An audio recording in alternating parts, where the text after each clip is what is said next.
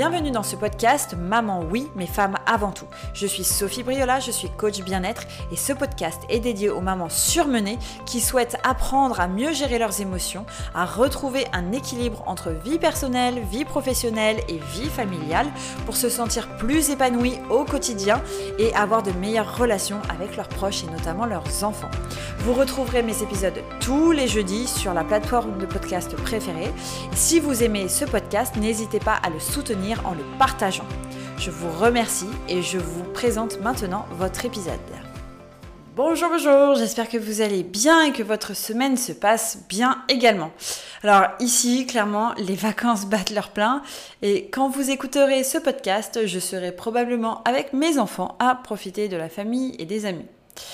Pour autant, je pense bien à vous et aujourd'hui, je voulais euh, aborder une question qu'on se pose toutes Absolument. Toutes, je suis sûre, quand on veut plus de bien-être dans notre vie au quotidien. Et si vous écoutez ce podcast, il y a des chances que vous soyez à la recherche d'un petit peu plus de bien-être. Et cette question, c'est la suivante. Comment changer mes habitudes et mettre en place de nouvelles habitudes pour moi? Alors là, de quoi je parle quand je parle d'habitude Alors je vais vous donner quelques exemples, il y en a sûrement énormément d'autres, mais bon, c'est c'est les exemples que j'ai en tête. Donc il peut y avoir par exemple vouloir se remettre au sport, cuisiner davantage, peut-être que on a plus tendance à commander à manger au lieu de cuisiner, donc cuisiner davantage, appeler les copines plus souvent pour avoir des nouvelles, marcher plus, ne plus prendre de dessert à la fin du repas, arrêter de fumer, mieux s'organiser pour euh, anticiper davantage. Celle-là, elle est un petit peu pour moi, je vais vous en reparler. Et trier nos emails une fois par jour pour éviter d'avoir 150 emails non lus dans notre boîte aux lettres, par exemple. Vous savez, ce côté... Euh, j'ai des nouveaux emails qui arrivent au boulot dans la vie perso, mais euh, je ne fais pas le tri, je lis que ceux qui sont vraiment importants, et puis au fur et à mesure ça s'accumule et je vois le chiffre qui grandit, qui grandit, qui grandit. Et euh, quelque part ça peut être un peu, stressant, donc on peut avoir cette volonté de euh, mettre davantage de tri ou de, se caler davantage de tri dans la journée pour, pour, faire ces, pour trier les emails. Et donc sur le papier, quand on regarde tout ça, bah, bien sûr que c'est top. Hein. Si on pouvait juste décider de euh, se remettre au sport comme ça et puis euh, que du jour au lendemain on y arrive, ça serait génial. Si on pouvait réussir à euh, manger différemment, ce serait sûrement top. Si on pouvait arrêter de fumer en claquant des doigts, ça serait, ça serait top et tout ça. Et pourtant, évidemment, bah, on n'y arrive pas. Et ce qui se passe bien souvent, c'est qu'on se dit qu'au final, on n'a pas assez de motivation, qu'on n'est pas assez de volonté, qu'on n'est pas assez, pas assez. On parle même parfois d'auto-sabotage, même si je trouve que cette notion est très intéressante et pas forcément très pertinente, mais sera probablement un autre épisode.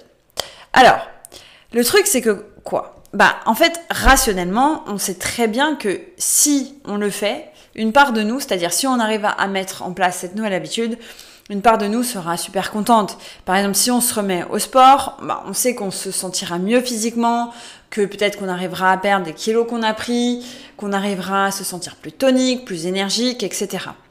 Si on arrête de fumer, on va peut-être se dire que pareil, on, se sentira mieux dans notre corps, qu'on sait qu'on va faire en sorte que notre santé soit meilleure, euh, on se sentira peut-être plus bon, on aura moins ce besoin d'aller dehors même quand il pleut, même quand il vente, euh, même quand il fait froid.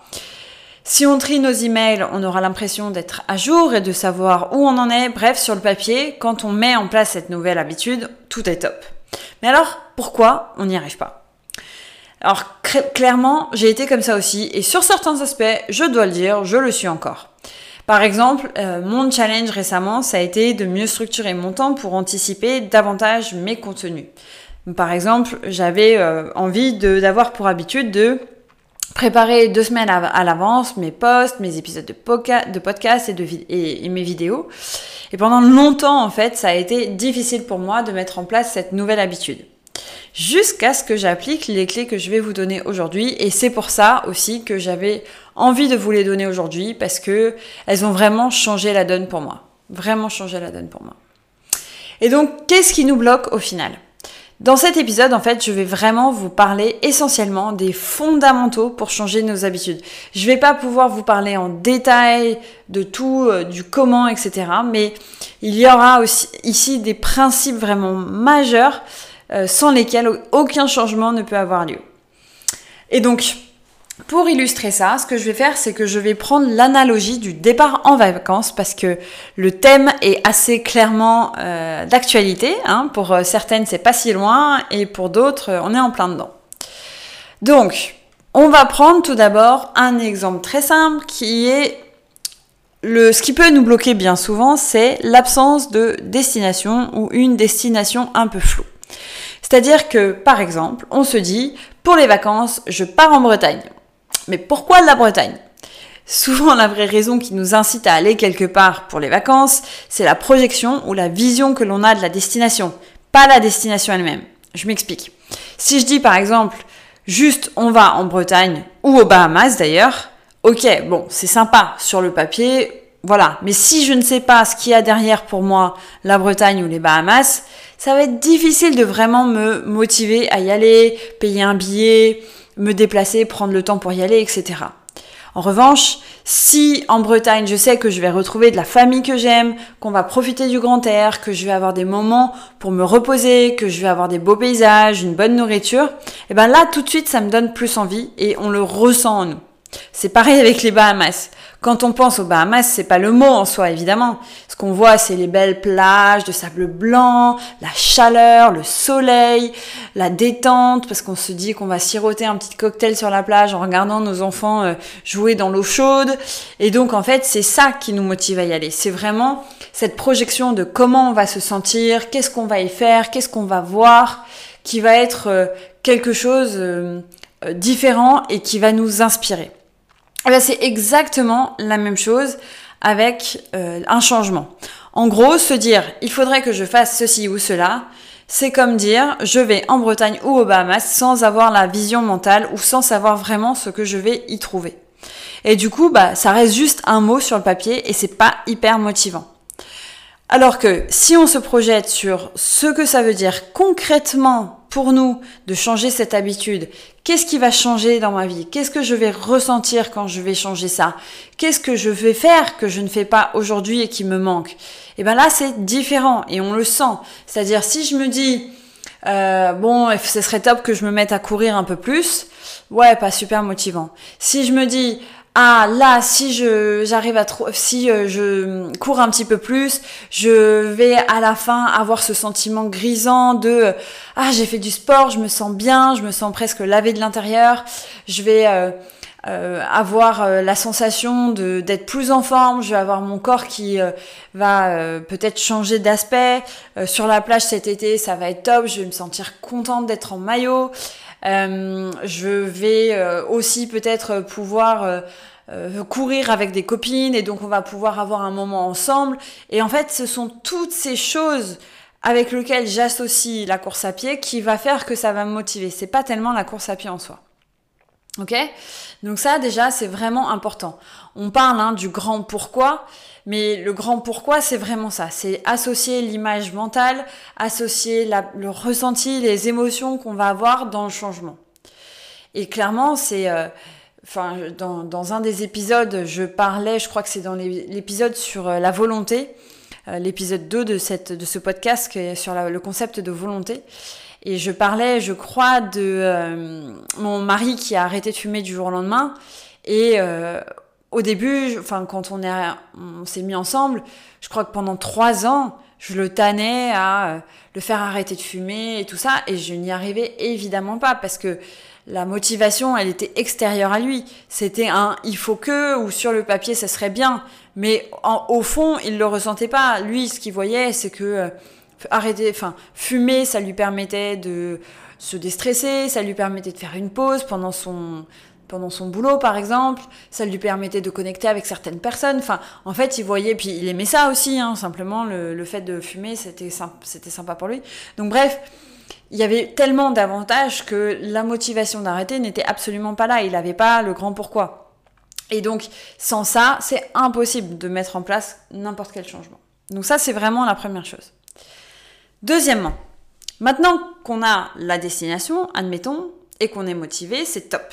Mais s'il n'y a pas d'essence ou d'électricité, hein, pour être un peu plus moderne, dans la voiture, on va pas aller hyper loin. Au début, on peut desserrer le frein à main et la faire avancer comme ça à force de nos bras, mais on va vite s'épuiser, je pense qu'on est toutes d'accord pour se le dire. Et donc c'est un peu pareil si on compte juste sur notre volonté pour mettre en place un changement. Ça va être hyper dur. C'est vraiment comme pousser la voiture du bout des bras parce que finalement, au bout d'un moment, notre volonté s'épuise.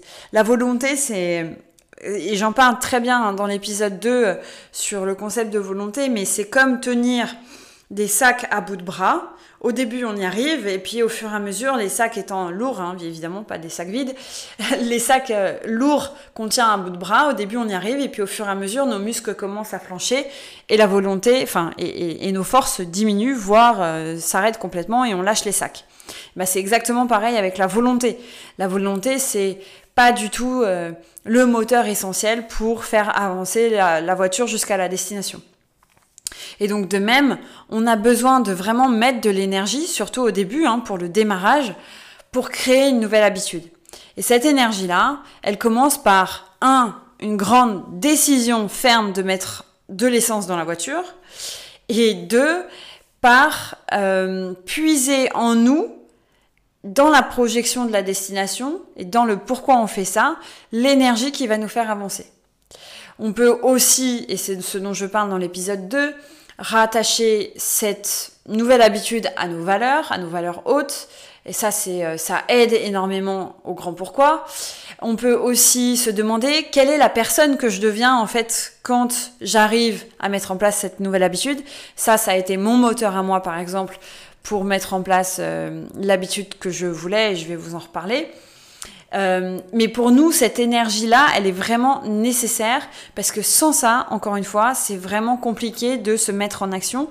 Parce qu'on peut avoir notre grand pourquoi et ça va commencer à nous mettre euh, en action, mais pour le faire régulièrement, toutes les semaines, voire tous les deux jours, si c'est le rythme qu'on a voulu mettre en place, eh bien, parfois, il va falloir se reprojeter là-dedans, il va falloir se remotiver, il va falloir repenser à quels sont les bénéfices pour moi d'aller là, etc. Et puis aussi, il y a un truc euh, vraiment hyper, hyper, hyper important, c'est que il faut aussi accepter que parfois on fasse une pause. C'est comme une fois qu'on se lance sur la route, bah il n'y a plus de, d'essence ou d'électricité dans le moteur. Et donc, il faut accepter que juste on aille sur la borne de recharge ou la, station essence pour pouvoir euh, recharger les batteries. Bah, parfois, quand on met en place une nouvelle habitude, on va un peu retourner en arrière, c'est-à-dire on va euh, retrouver l'ancienne habitude qu'on voulait pas. Donc, si par exemple euh, je veux me remettre au sport et que voilà j'ai réussi à, à, y aller deux trois semaines de suite, il se peut parce qu'on est fatigué, parce qu'il y a le travail, parce qu'il y a plein de raisons qui font que il se peut que une semaine, je ne m'y mette pas. Et là, ce qui est extrêmement clé, c'est de ne pas se dire ah ben ça y est, j'ai lâché une fois, autant lâcher toutes les autres fois. En fait, il faut juste accepter que parfois l'ancienne habitude va revenir et que c'est ok et que on continue à avancer quand même.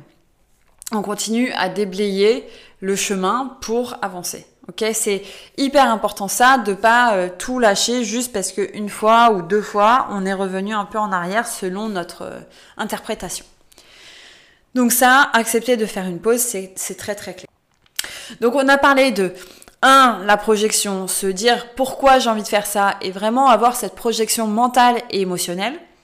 On a parlé en deux de comment on se motive et comment on continue de mettre de l'énergie dans le moteur ou de l'électricité dans le moteur pour pouvoir avancer un peu plus euh, tous les jours. Parce que, encore une fois, hein, la première fois, on va peut-être y arriver, la deuxième fois, on va peut-être y arriver, mais la troisième fois, on va avoir un manque euh, de motivation, par exemple. Et donc là, se reprojeter sur le pourquoi on fait ça, hyper important.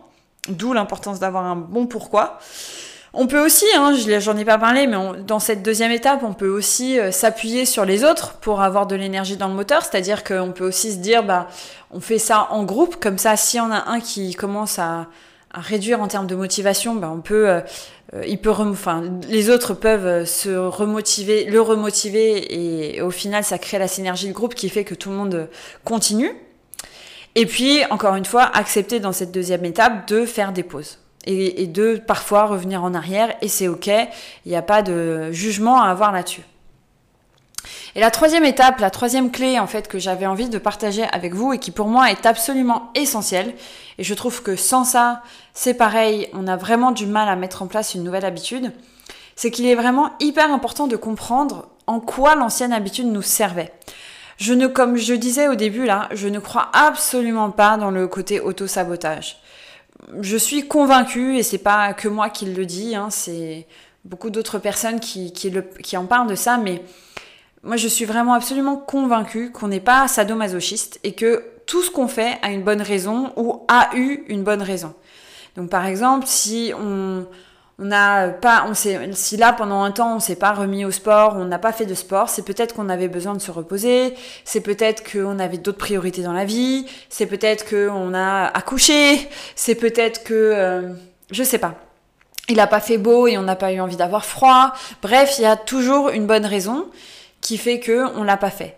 Et c'est important de la comprendre parce que sans cette raison-là, sans la comprendre cette raison-là et sans comprendre son intention, on risque, en voulant mettre la nouvelle habitude, de forcer quelque chose qu'on ne veut pas vraiment. C'est-à-dire que si je me dis, ok, je vais euh, commencer à courir en plein hiver, si jusqu'à présent j'ai eu du mal à courir en plein hiver, c'est vraiment important pour moi de comprendre qu'est-ce qui a fait que je n'ai pas souhaité avant courir en plein hiver. Et donc là, soit ma volonté, enfin soit mon, mon grand pourquoi est bien plus important que le froid et donc je peux réussir à me motiver. Mais peut-être que ce qui m'a euh, pas motivé avant pour faire ça, c'est que j'aime pas trop avoir froid. Et donc comprendre ça, ça nous aide parce que quand je comprends les résistances qui ont fait que je n'y suis pas allée avant, je peux mieux euh, anticiper les obstacles potentiels et y, répondre par avance. Donc je vais prendre un exemple très concret. Si je me dis, euh, j'ai, euh, je, je sais pas, j'ai envie de ne plus prendre de dessert après le repas, eh bien, peut-être que je prenais des desserts après le repas parce que j'avais euh, dans ma vie, j'ai pas, j'étais pas bien, j'étais stressée, il se passait plein de trucs et tout ça, et que c'était ma petite douceur, mon petit moment où j'avais du plaisir par ailleurs dans une journée qui est très stressante. Et donc, si ça, je le, je le, conscientise pas, c'est-à-dire que si ça, j'en prends pas conscience, et si j'essaye pas de répondre à ce besoin d'une certaine façon au travers de la nouvelle habitude, ma nouvelle habitude risque de pas prendre facilement. Alors que si euh, je, j'essaie de mettre ça en place ou j'essaie de traiter ça, ça va m'aider à faciliter la mise en place de la nouvelle habitude. Donc par exemple, ma douceur, quand je mets ma, euh, quand j'arrête de prendre un dessert le midi, ma douceur, ça peut être euh, euh, je sais pas, euh, rentrer chez moi et euh, prendre une douche chaude ou prendre un moment pour moi pour souffler, aller au yoga, remplacer en fait ce moment que j'avais de douceur par le dessert par autre chose. Donc ça c'est vraiment vraiment critique aussi de le comprendre. Je vais vous donner un exemple hyper hyper concret encore. Donc moi, mon exemple à moi, c'était, comme je le disais tout à l'heure, anticiper sur, sur les postes. Et ce qui fait que je n'y arrivais pas, c'était que euh, je, souvent j'aime bien être spontanée. En fait, souvent j'aime bien euh, faire les postes un peu au jour le jour en fonction de ce qui m'inspire, en fonction de tout ça. Et donc euh, ma crainte c'est de faire des choses qu'ensuite je vais juger ou quoi. Et donc je le faisais pas parce que finalement j'arrivais pas à être inspirée ou j'arrivais pas à me dire euh, dans deux semaines, dans trois semaines, qu'est-ce qui va vraiment, de quoi je vais vraiment avoir envie de parler. Et donc en fait ça, bah, je l'ai contrecarré en imaginant que euh, je suis la semaine prochaine et que finalement euh, ce thème que je développe aujourd'hui pour la semaine prochaine m'inspire aujourd'hui, donc il n'y a pas de raison qu'il ne m'inspire pas la semaine prochaine. Donc j'ai trouver une façon un peu mentale de résoudre ce problème-là. Je ne sais pas si c'est super clair, mais en tout cas, c'est euh, comme l'idée, encore une fois, hein, de se mettre à courir en hiver. Au début, je le faisais pas parce que j'avais peur d'avoir froid, admettons. Bon, bah là, l'idée, c'est que euh, si j'avais peur d'avoir froid, l'idée, c'est que je me couvre bien, que j'achète des gants, que euh, quand je rentre de ma course l'hiver, dans ma nouvelle habitude, je me mette dans un bain chaud pour justement créer, enfin, répondre à ce besoin-là que j'avais et qui m'empêchait d'avancer et de mettre en place la nouvelle habitude. Voilà. J'espère que c'est très clair. Euh, je sais pas si ça l'est, dites-moi. En tout cas, pour récapituler, hein, vraiment les, les, les, moments clés ou les choses clés à mettre en place pour amorcer le changement, c'est un, une projection très claire, visuelle et, émotionnelle de la nouvelle habitude. Et donc vraiment comprendre le pourquoi je fais ça, où est-ce que ça m'amène, qu'est-ce que, comment je vais me sentir une fois que je l'aurai mise en place. Deux, c'est vraiment prendre la décision et se mettre en route avec euh, l'énergie qui va bien. Et donc l'énergie qui va bien, je peux l'appuiser au travers de cette vision, mais je peux aussi l'appuiser au travers d'autres personnes. Et puis parfois, dans cette deuxième étape, accepter hein, de faire des pauses, euh, quitte à revenir euh, juste momentanément à l'ancienne habitude. Et enfin, la troisième chose, c'est comprendre ce que l'ancienne habitude nous apportait et trouver d'autres moyens d'assouvir ce besoin s'il faut.